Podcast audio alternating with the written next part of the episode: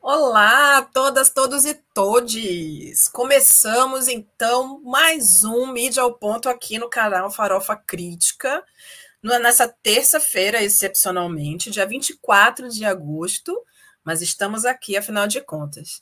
Eu prometi para vocês que ia trazer a questão dos memes sobre uh, o, o, o Bolsonaro, mas a nossa semana foi tão mais intensa e a gente teve assuntos tão mais importantes que eu resolvi mudar um pouco, justamente por conta do que aconteceu. Então, eu queria começar o nosso programa hoje mostrando um pouco sobre arte. Queria e a arte a serviço da luta pela democracia, da luta pelos direitos. Gui, por favor, coloque para gente essas imagens. Essa é Shamsia Hassani, do Afeganistão. Pode ir colocando as imagens dela, por favor. E ela é artista de rua, extremamente talentosa e extremamente corajosa. Queria que a gente parasse para olhar um pouco sobre o que dizem essas imagens. Ela tem aqui nessa imagem uma moça que está entrando um, por um caminho com um teclado na mão, ou seja, a música enquanto sua sua grande inspiração, em direção aos Estados Unidos. Ali a gente vê ao fundo a Estátua da Liberdade, que esse é o desejo de uma parte dessa sociedade que sofre demais. Pode ir pôr a próxima, por favor. Aqui ela fala sobre liberdade, né? a possibilidade das mulheres afegãs poderem uh, sonhar e sentirem-se livres dentro dessa sociedade. A próxima, por favor.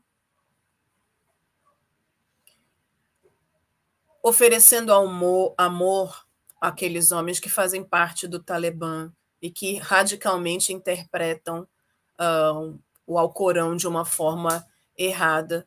O próximo, por favor. Aqui a destruição do sonho, né? Através dessa, dessa arte, a, a música enquanto uma possibilidade de construção de sonho. O próximo que se continuam indo-se os sonhos e a mulher nesse meio desse, desse vendaval de sangue. O próximo, ela e sua arte. E parece uma moça bastante jovem, né? A próxima. E a gente está sempre envolvido com arte e amor. Pode ver que a. E outra coisa que eu acho que é importante que a gente perceba: na arte de Shamsia, ela não se coloca com uma roupa ocidental. É importante que a gente preste atenção nesses detalhes. Ela não quer deixar de ser quem de fato ela é. Ela quer poder exercer a sua liberdade. A próxima, por favor. Continua com a questão do, sofrimento, mas também sempre muito próximo da, da própria cultura. O próximo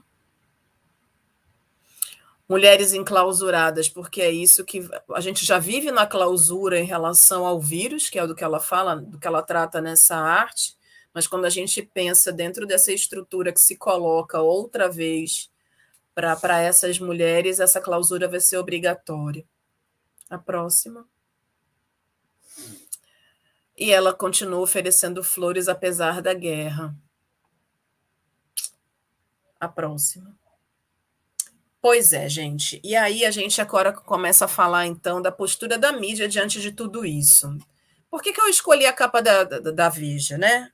A Veja vai falar mais uh, aprofundadamente nesse sentido sobre como que uh, como tem sido visto os Estados Unidos e a posição do Biden diante do que está acontecendo, né? Então tem sido visto como um processo de ah, o Talibã venceu a guerra em relação aos Estados Unidos, o Biden está sendo um covarde retirando as, as tropas dos Estados Unidos, mas vamos pensar um pouco sobre é, quem é os Estados Unidos dentro do Afeganistão.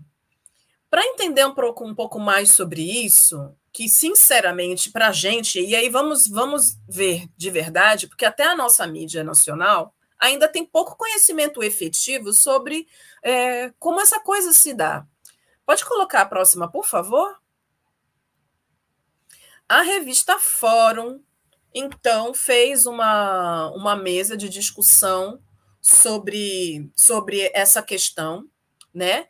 Que se chamou Para Entender o Talibã. E aí o jornalista Anderson Moraes, que é o criador do jornal Empoderado, que inclusive faz cinco anos esta semana, e a gente fica feliz de ver que um, um veículo de mídia negra é, consegue pautar coisas tão importantes, né?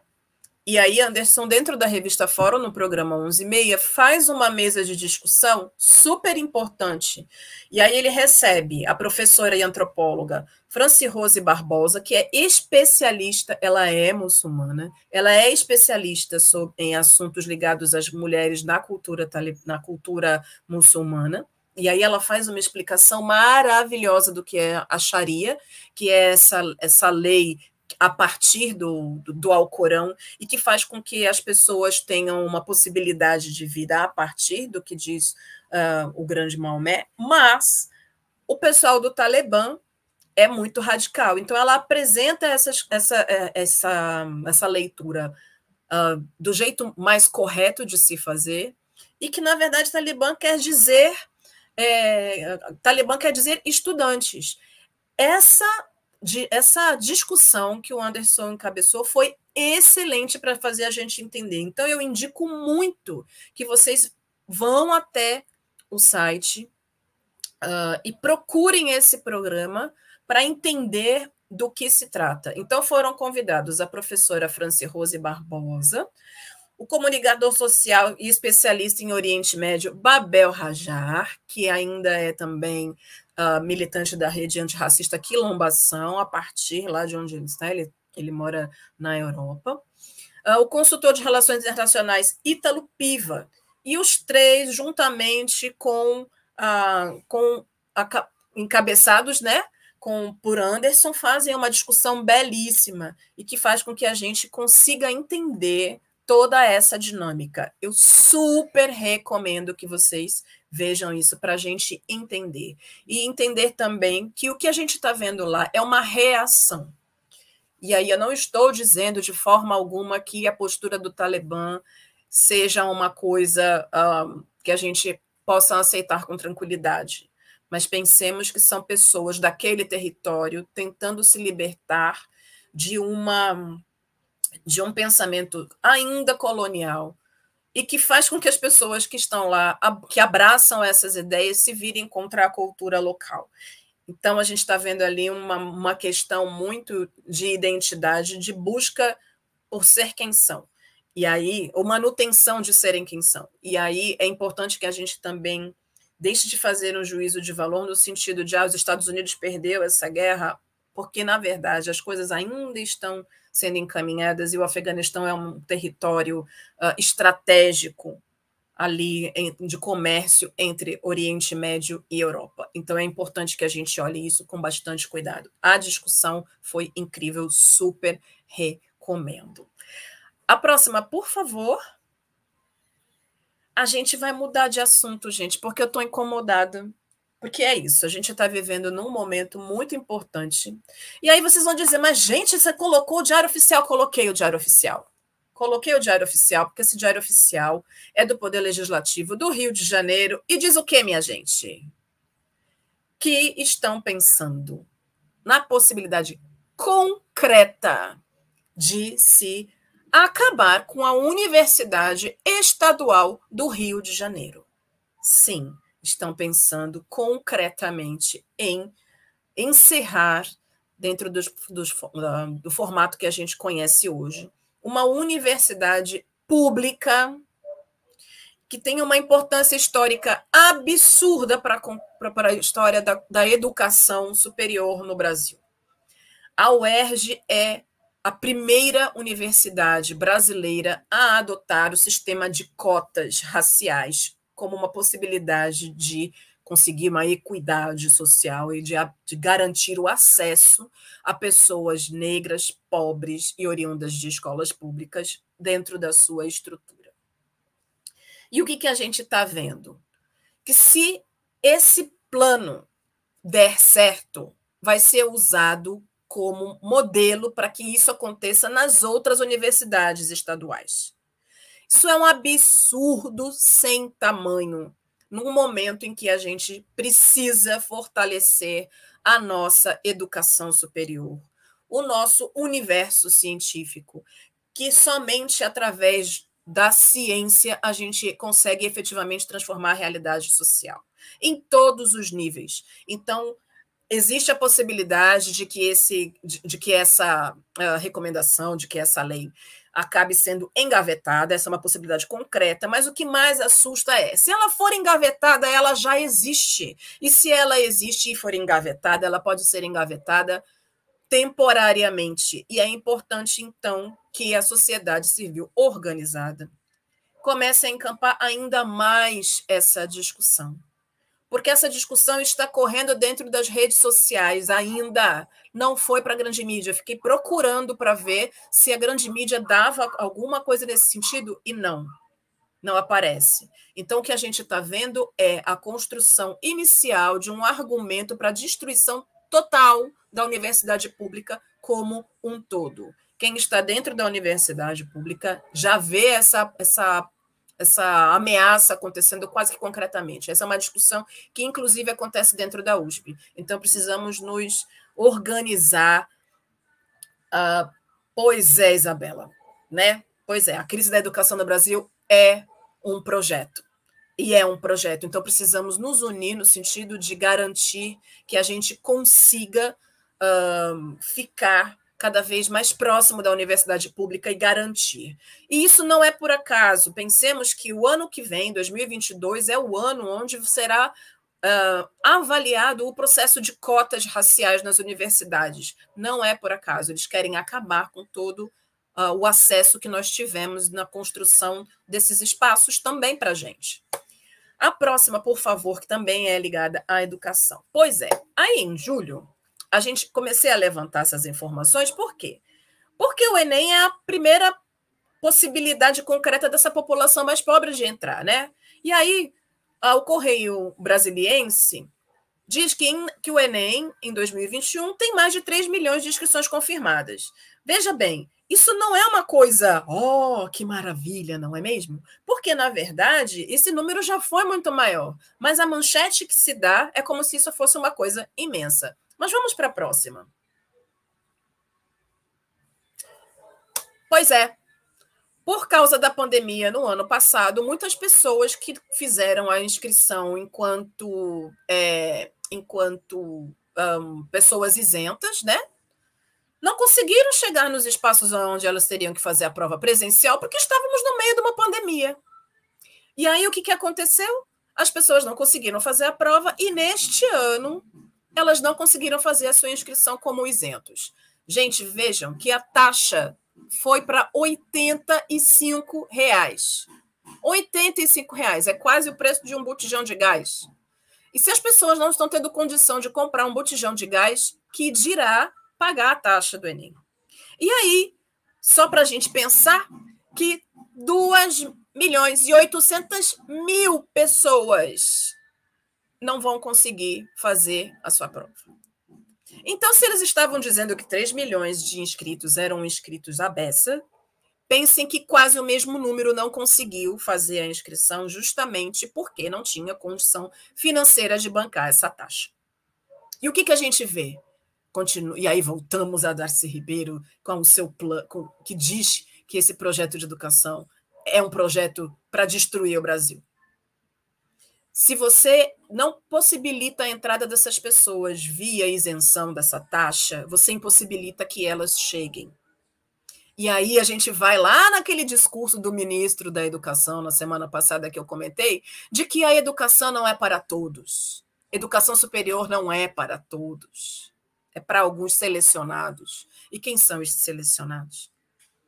Precisamos de verdade observar. E aí foi feito em algumas situações, algumas ações pontuais que a gente viu na TV, de algumas pessoas com dinheiro que fizeram campanhas nas, nas redes sociais e que pagaram algumas taxas, que não vão resolver, não vão colocar essas 2 milhões e 800 mil pessoas outra, outra vez dentro da, da instituição para poder fazer o Enem, para poder brigar por uma vaga numa universidade pública. Porque o projeto é a destruição da universidade pública. E a gente está vivendo momentos muito complicados nesse processo. Ai, gente, pois é. A educação corre riscos. Próximo, por favor, Gui. Então, gente, aí a gente vai falar aqui de quem, né, meu bem? Da nossa pauta favorita nesse mundão. E aí, a Isto É tá aí falando o quê, né? Que ou o Brasil acaba com o Bolsonaro, ou o Bolsonaro acaba com o Brasil. Porque é isso, né, minha gente? Olha só, se a gente está falando de um governo que não investe em educação, que entende que todo mundo que está na universidade pública está lá, única e exclusivamente para ficar pelado, ou que é só para elite aquela, aquele espaço. E mesmo assim, com controle. Existem algumas universidades públicas que têm a polícia dentro das salas de aulas controlando o que o professor está falando. Não, Cristiane, eles não querem que o povo estude. As pessoas precisam ficar à mercê desses homens e fazendo com que, o que eles querem que seja feito, que não é pensar, porque pensar incomoda, não é mesmo? Só que o que está acontecendo é que nós estamos virando um espaço de risco até para aqueles que o Bolsonaro gostaria de manter no Brasil. A instabilidade que tem sido uh, criada a partir da parte política do que a gente está vivendo hoje está fazendo todo mundo ficar muito inseguro. E o que a gente tem visto? A miséria aumentando no país. A próxima, por favor, Gui. Pois é. E aí, em São Paulo, na, na, Folha de São Paulo, tem essa grande manchete de domingo passado, que diz que com custo Bolsonaro, Bolsonaro, o nosso presidente da República, virou o grande problema da nossa, do nosso país. Então, com custo Bolsonaro, retomada fica em xeque. Porque os grandes empresários, e eu sou totalmente anticapitalista, minha gente, mas é isso, já que dizem que a gente só consegue crescer se tiver esse povo todo aqui dentro só que essas pessoas, essas empresas, esse pool de empresas, já estão vendo no Brasil um espaço de risco. E aí o que, que a gente está vivendo? Aumento do dólar, o que faz aumentar absolutamente tudo. Por isso que a gente vê que o preço da nossa carne. Uh, vi um, um, um, post esses dias nas redes sociais de que em 2015 a gente pagava 13 reais no miolo de assim. E hoje a gente paga 13 reais em ossos para fazer sopa. É isso. Quando aumenta o dólar do jeito que o dólar está, tudo aumenta, porque a nossa base, infelizmente, de preços, por causa do mercado internacional, é o dólar. Então, essa instabilidade tem trazido, então, para o Brasil uma, vira, estamos virando um espaço de muito risco financeiro e as empresas não querem mais estar aqui. E fico me perguntando até que ponto ainda a gente vai ter o, o tal do, do agronegócio como grande negócio. Porque se a gente tá, continua vendo queimadas acontecendo, a gente daqui a pouco não vai ter mais água e a gente vai ter uma série de outros problemas. E fico me perguntando como pode um país onde o agro é o maior negócio além dos bancos, é o que mais lucra, porque banco não parou de lucrar nesse processo todo e a crise faz o banco aumentar ainda mais os seus lucros. E como é que a gente faz então para se estruturar enquanto país? A gente está vendo a fome aumentar, a gente está vendo uma série de coisas acontecerem e também vemos que, por algum milagre que eu ainda não consegui entender muito bem, este homem continua no poder. Ele já apresentou impeachment também, tem um, um, um, um processo sobre um pedido de impeachment para os ministros do, do, do, STF, mas tem mais de 100 pedindo para a saída desse presidente maluco. Que deve estar tá mais maluco ainda, né, minha gente, depois daquela foto da coxa do Lula, gente. O que, que é aquilo? Não é mesmo? Pois é, é isso. Como dizia o outro, coxinha de grilo e coxinhas de quem faz atividade física porque está feliz. E é isso. Ai, gente, agora vamos dar uma relaxada? Porque é isso, né? Eu estou assim apaixonada por essa nova publicação, que é uma publicação da Companhia de Teatro Os Crespos, que é a revista Legítima Defesa. Durante alguns anos eu venho pesquisando sobre teatro negro e tive a boa sorte de dentro dessas pesquisas, conhecer o grupo Os Crespos, que tem uma, em uma de suas lideranças, né, porque é um, um grupo uh, horizontal. Uh, o ator Sidney Santiago, que é um homem militante muito forte e que tem feito um trabalho incrível. Então, ele, junto com muitos outros atores e atrizes que pensam o teatro enquanto forma política, criaram a revista Legítima Defesa. A revista Legítima Defesa está no seu terceiro número e ela pode ser baixada gratuitamente no site dos Crespos, que é ciaoscrespos.com.br e lá você encontra os três números das revistas. A Legítima Defesa tem esse nome porque ela uh, é uma homenagem a um movimento que nasceu na década de 30, chamado Negritude. E esse, esse, esse movimento foi criado na França por pessoas negras que faziam parte do Caribe, né, da Martinica, de alguns países de África que eram colonizados pela França e que tinha então bolsa de estudos para uma série de, de, das suas colônias, na, na intenção de formação de uma intelectualidade negra que comprasse e absorvesse concretamente o pensamento francês, o pensamento colonizador. Mas a resistência existe nesse processo e a busca por existência uh, se coloca, e aí eles criam uma revista chamada Legítima Defense, La Legítima Defense. Uh, esse movimento foi criado por Leopold Sedar Senghor. Gravem estes nomes, que eles são muito importantes. Leopold Sedar Senghor, Aimé Césaire, Léon Damas, Leonard Sanville, Aristide Mogot, que são haitianos, senegaleses, martinicanos, então são africanos e caribenhos unidos para construir um pensamento que foi chamado de negritude e que fazia então com que a gente trans, com que se transformasse o termo negro em alguma coisa positiva. Era uma proposição uh, de positivar aquele termo e transformar aquilo em força depois entrou em crise, mas enfim, essa publicação foi feita em 1934, e aí a Companhia Os Crespos entendeu que esses. Só que eles também usavam da arte para usar, então muitos eram poetas, teatrólogos, e aí eles acabaram utilizando o formato revista para poder falar dos seus pensamentos. Isso foi feito também pela Companhia Os Crespos, então a minha dica de leitura hoje é a legítima defesa, no sentido de conhecer o que é a história do teatro negro e o que tem sido feito nos palcos do Brasil, que tem sido incrível para quem segue esse processo todo. É, de fato, maravilhoso o que eles têm feito, inclusive Sidney Santiago tem participado de umas coisas maravilhosas. Agora, a nossa dica cultural.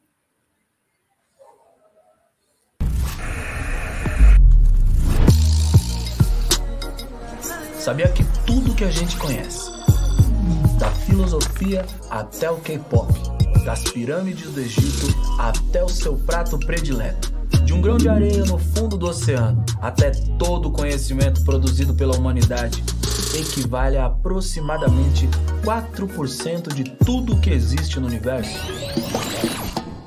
Aí ficou pequeno, né?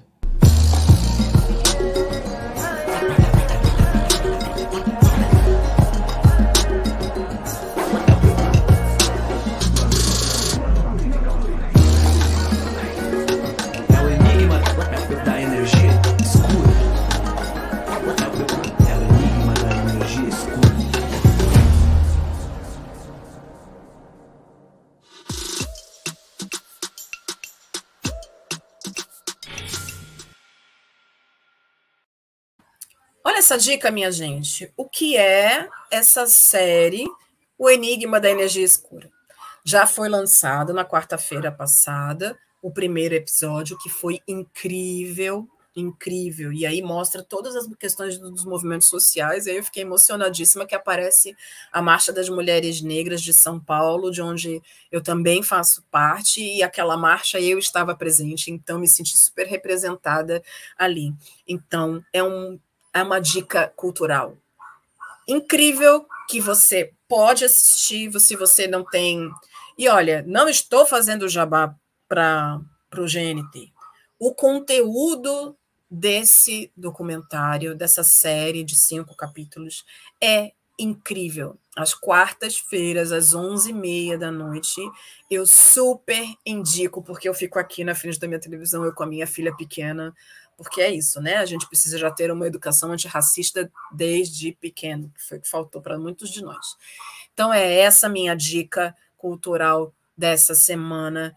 E eu espero que vocês gostem muito. Baixem lá o PDF da Cia Os Crespos. Eles são incríveis. Siga-os também, porque eles são maravilhosos. E assistam O Enigma da Energia Escura, porque é isso. A gente está nessa história desde que o mundo é mundo. E só para vocês saberem, o Egito fica na África, ok? Meus amores, esse foi o nosso programa de hoje. Eu espero que vocês tenham gostado.